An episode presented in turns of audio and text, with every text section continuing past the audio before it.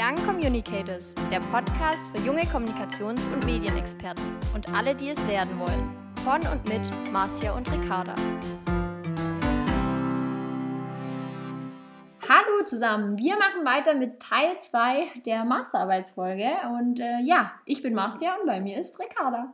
Hallo von meiner Seite, Marcia. Ich darf dich wieder willkommen heißen als Gast erneut, Folge 2 Master Edition.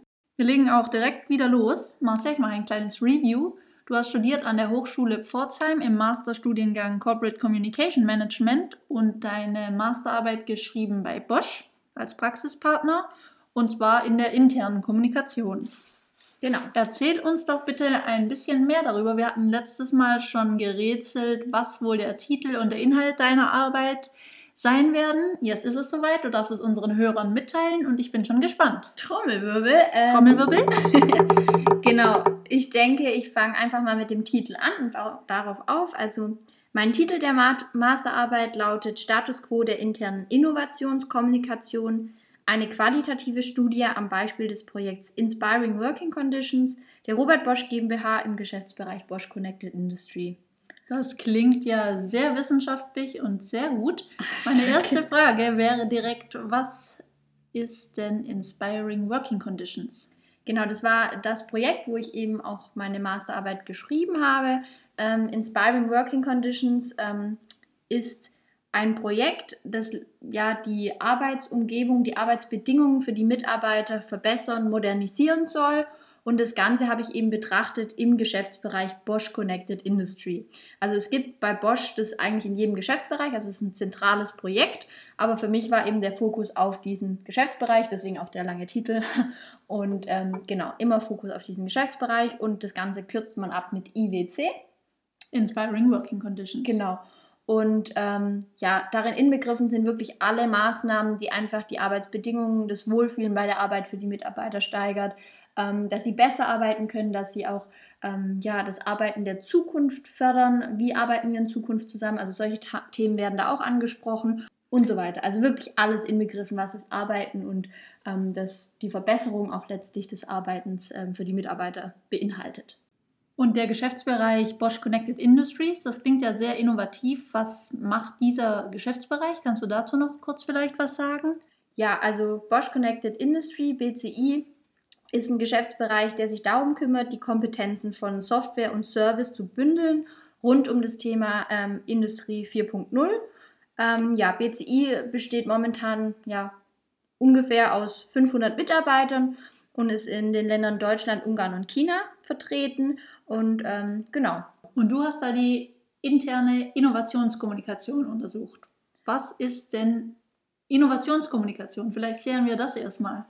Ja, gute Frage, ist wichtig. Es ist die Kommunikation über eine Innovation, über Innovationen und eben im innerbetrieblichen Rahmen. Also ähm, dadurch, dass das IWC-Projekt ja ein Projekt ist, das intern durchgeführt wird. Das beinhaltet die Mitarbeiter und die internen Bedürfnisse eben. Ähm, heißt es dann auch interne Innovationskommunikation und ich bin davon ausgegangen, dass IWC eine Innovation ist für BCI, für Bosch ähm, und deswegen eben interne Innovationskommunikation und ja, welche Maßnahmen werden da eingesetzt, wie geht man da vor, wie hebt sich das ab von der Change Communication, von der internen Kommunikation, all solche Dinge habe ich mir mal ein bisschen genau angeguckt. Jetzt wird das Ganze auch schon ein wenig theoretisch, ähm, aber man muss dazu sagen, du darfst ja eigentlich nichts über die Ergebnisse deiner Arbeit verraten, weil du einen Sperrvermerk hast. Vielleicht sagst du mal noch kurz, was es damit auf sich hat. Okay, also ähm, ja, die meisten Unternehmen fordern eigentlich einen Sperrvermerk, weil es unternehmensinterne Daten sind, die ich da ja auch verwende, die ich ähm, auswerte.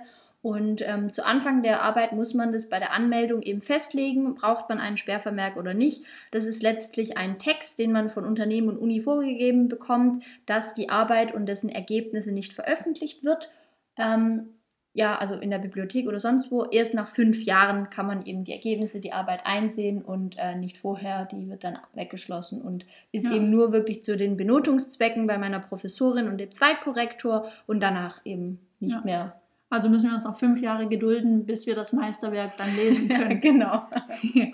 Okay, ich glaube, auch von, vom Inhalt, vom Rahmen haben wir eigentlich geklärt. Es geht um Innovationskommunikation. Die Innovation an sich ist IWC, Inspiring Working Conditions. Genau. Und das Ganze wurde untersucht mit Fokus auf eine Geschäftseinheit, nämlich Bosch Connected Industries. Sehr schön zusammengefasst. Ja, vielen Dank. Und deswegen wenden wir uns jetzt so ein bisschen ab vom Inhalt und gehen eher, kommen eher auf den Aufbau zu sprechen. Mhm. Also es geht ja los mit dem Theorieteil, also Einleitung, dann kommt der Theorieteil, das ist das erste große Kapitel. Wie sieht denn so ein Theorieteil aus? Kannst du vielleicht ganz kurz dazu was sagen? Also bei meiner Arbeit ähm, habe ich es eigentlich sowohl bei Bachelorarbeit als auch Masterarbeit so gemacht, dass ich ja, einen theoretischen Bezugsrahmen ähm, ja, eingesetzt habe, beziehungsweise es darauf aufgebaut habe. Also das war so die Basis und darauf aufbauend habe ich dann das spezielle Thema, das ich eben untersuche, dann nochmal theoretisch ja, spezifiziert, nochmal genauer Und hergeleitet. hergeleitet, genau. 60 Seiten sind das, das ist ja wirklich sehr umfangreich. Was war denn aus deiner Perspektive die größte Herausforderung beim Schreiben des Theorieteils? Also klar, am Anfang war es natürlich schwer, erstmal wirklich die theoretische Basis ähm, festzulegen, weil man kann ja an ein Thema auf sehr viele verschiedene Wege irgendwie herangehen. Ähm, zusätzlich war für mich dann noch relativ schwer, ähm, ja, Forschungen und Studien zu finden, die wirklich interne Innovationskommunikation behandeln, weil das Thema in Deutschland zumindest einfach noch nicht so erforscht ist oder zumindest auch nicht veröffentlichte Studien. Es kann ja sein, dass Unternehmen die einfach nicht veröffentlichen. Ähm, ja, das würde ich sagen, war so ein Pain Point von mir. Okay, und wie bist du da vorgegangen, um doch Studien zu finden? Kannst du da vielleicht unseren Hörern Tipps geben, an welchen Quellen man gut suchen kann oder wie man vorgehen sollte? Klar, ich habe alle ähm, Quellen von der ähm, Bibliothek in, an der Hochschule Pforzheim genutzt. Also die haben da ganz, ganz tolle Datenbanken, die man auch verwenden kann. Äh, So auswendig kann ich die Namen gerade nicht nennen, das können wir dann auch gerne noch verlinken. Ähm, aber klar, ich ähm, habe erstmal über Google Scholar oder eben generell Google mal geguckt, wer, welche Autoren haben da vielleicht auch schon mal was gemacht und welche Länder und habe dann eben mich so vorgearbeitet ähm, und recherchiert, wo könnten auch Studien sein. Ähm, man kommt dann auch in diversen Büchern immer wieder oder stoßt man auf Studien, aber insgesamt habe ich es jetzt bei mir eben so gemacht, dass ich dann eher Studien betrachtet habe, die sich allgemein auf die Innovationskommunikation beziehen und habe dann später eben eher was noch abgeleitet. Nach der theoretischen Betrachtung folgt dann der sogenannte Empirie-Teil. Was ist denn das genau und was beinhaltet dieser Teil? Ja, im Empirie-Teil oder auch Methodikteil genannt, ähm, kommt letztlich wirklich die Forschung, also dass man selber Daten erhebt. Das Ganze kann man qualitativ oder quantitativ machen. Qualitativ sind meistens ja, Interviews, Experteninterviews oder Leitfadeninterviews, also dass man einzelne Personen ja, befragt. Man kann auch Fokusgruppen durchführen, wo man mehrere gleichzeitig befragt, aber man hat eher eine kleinere Zielgruppe, also ja, weiß ich nicht, 5 bis 15 oder so Personen. Ähm, und das ist eigentlich immer qualitativ. Quantitativ wären beispielsweise Online-Umfragen, also gerade StudiQuest und sowas kennt man ja, wenn man die Umfragen zugesendet bekommt, dass einfach 500 bis 1000 Menschen da mitmachen und dass man einfach eine sehr, sehr große Anzahl an Ergebnissen hat. Genau. Und diese werden dann ja auch statistisch nach statistischen Verfahren ausgewertet. ausgewertet. Genau. Genau. Und bei der qualitativen Auswertung fokussiert man sich eher auf die Einzelaussagen der Person und rückt diese auf persönliche äh, Einstellungen. Genau, ja. die stehen dann im Vordergrund. Was ist eher schwierig gewesen oder was ist vielleicht auch sehr gut gelaufen? Kannst du dazu noch was sagen?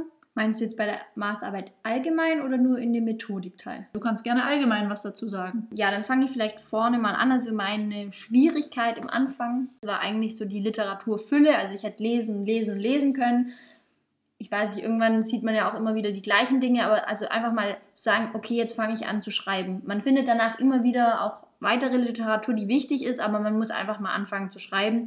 Das fand ich ähm, ja so ein Learning für mich, das echt wichtig war, dass ich einfach nicht drei Monate, sage ich mal, nur lese und recherchiere.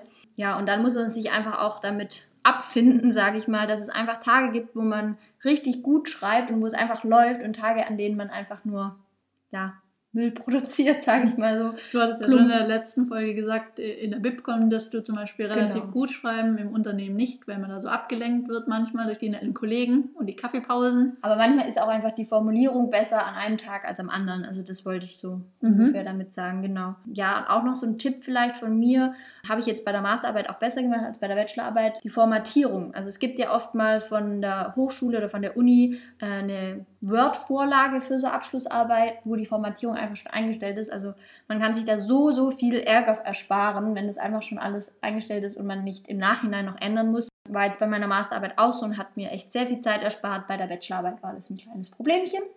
Also ein neues Learning für dich. Genau. Du hast jetzt ein paar Sachen gesagt, die schwierig und herausfordernd waren. Was war denn besonders gut und ist dir in positiver Erinnerung geblieben? Also was ganz gut geklappt hat eigentlich so aus meiner Sicht war ja die Strukturierung der Quellen und Fußnoten. Ich bin da sehr strukturiert am Anfang, sage ich mal, mit umgegangen, habe das immer gleich in Citavi eingepflegt, die ich ja schon im letzten Interview angesprochen habe, was im Nachhinein auch wirklich so so viel Arbeit erspart und mir einfach ja eine gute Struktur gegeben hat und das Ganze erleichtert hat. Zusätzlich will ich noch positiv hervorheben, ähm, ja, die Abstimmung mit Unternehmen und Uni hat bei mir sehr, sehr gut äh, funktioniert. Also es gab jetzt irgendwie nicht zwei total unterschiedliche Meinungen, sondern ich war da eigentlich immer ja, sehr positiv überrascht, dass eben die Meinungen da sehr gleich waren. Also ich habe auch von anderen eben gehört, dass man da oftmals zwischen zwei Stühlen sitzt, was ja einfach auch schwierig ist in so einem Prozess. Das war bei mir wirklich toll. Und dass man quasi die Erwartungen der Uni und der wissenschaftlichen Perspektive und die praxisbezogenere Perspektive des Unternehmens, Ganz genau. die ja auch Vorstellungen haben, dass man das beides erfüllt. Genau, und das eben zum beiderseitigen Einverständnis genau, ungefähr gute Ergebnisse liefert. Ja, und vielleicht so das Letzte noch bei mir. Die Interviews haben super gut geklappt. Die Terminvereinbarung wurde eigentlich so gut wie alles eingehalten. Also da hatte ich auch wirklich Glück. Vielleicht habe ich es auch gut geplant. Aber äh, ja, das ist mir auf jeden Fall sehr positiv in Erinnerung geblieben. So, jetzt wären wir eigentlich schon an dem Teil. Theorie ist abgehakt, alles aufgeschrieben. Die Interviews sind im Kasten und ausgewertet. Das passiert ja alles im Methodikteil. Mhm. Und dann kommt noch dieser große Ergebnisteil, in dem man jetzt die ganzen Ergebnisse verallgemeinern und darstellen muss. Was kannst du denn zu deinem Ergebnisteil sagen? Hast du da irgendwelche Tipps? Ja, also bei mir war es eigentlich so, oder was mir das Ganze erleichtert hat, ich habe mich im Ergebnisteil an meinen Forschungsfragen orientiert, habe nach denen eben mein Ergebnisteil letztlich aufgebaut und so blockweise abgearbeitet. Der Ergebnisteil endet ja eigentlich bei sehr vielen Arbeiten dann auch mit Handlungsempfehlungen, so auch bei meiner Arbeit und genau, das füllt dann einige Seiten. Super. Am Ende steht ja auch noch die Diskussion der, der Inhalte. Was passiert denn da genau? Genau, da muss man eigentlich, oder so habe ich es jetzt gemacht, die Ergebnisse aus der Forschung, die man selber durchgeführt hat, mit den Ergebnissen der Theorie oder auch Studien, die es schon eben bestehen, dass man das einfach nochmal vergleicht, gegenüberstellt, wo gibt es da totale Überschneidungen, wo sind auch Sachen, die total konträr sind, dass man das einfach nochmal ähm, widerspiegelt und nochmal genauer betrachtet. Dass man da quasi wieder die, die Verbindung vom Anfang, vom Theorieteil zu den eigenen Ergebnissen herstellt. Genau, so den Kreis schließt einfach. Genau, den Kreis der Arbeit schließt. Schönes Schlusswort. Vielen Dank für die Einblicke. Wie immer am Schluss bleibt die letzte Frage nach unserem Communicators Insight. Gibt es noch was, was du unseren Zuhörern hier mitgeben willst, was dir die Arbeit erleichtert hat? Ja, das ist ja jetzt auch schon mein zweites Communicators Insight. Ähm, ich habe diesmal kein Tool, ähm, sondern zwei Punkte eigentlich, die für mich so das Insight eigentlich darstellen. Also einmal war für mich ganz, ganz arg wichtig der Austausch mit ja, Kommilitonen, Kommilitoninnen, die gerade in der gleichen Lage, in der, am gleichen Punkt der Masterarbeit waren. Es hat mir sehr viel geholfen, da einfach auch vielleicht nochmal so ein bisschen Sicherheit reinzubringen, ähm, sich auszutauschen. Das fand ich echt toll. War ja auch der Thesiskurs dafür ganz gut gedacht. Und das Zweite, was ich echt eigentlich nur verwendet habe, sind Post-its. Ob äh, in den Büchern irgendwas markiert oder äh, auf meinem kompletten Schreibtisch alles vollgeklebt. Ja, Post-its sind super. Post-its der Bringer. Wir verlinken natürlich Marcias Lieblings-Post-its in den Show Notes, falls ihr die nachkaufen wollt. Rot sind die besten. Vielen Dank dafür. Vielen Dank für deine Zeit und deine, diesen Podcast. Ja, hat Spaß gemacht. Wir hören uns in der nächsten Folge wieder und da bist du wieder auf der Moderationsseite. Ich freue mich und bis bald. Ja, ich freue mich auch. Bis dann. Young Communicators, der Podcast für junge Kommunikations- und Medienexperten und alle, die es werden wollen.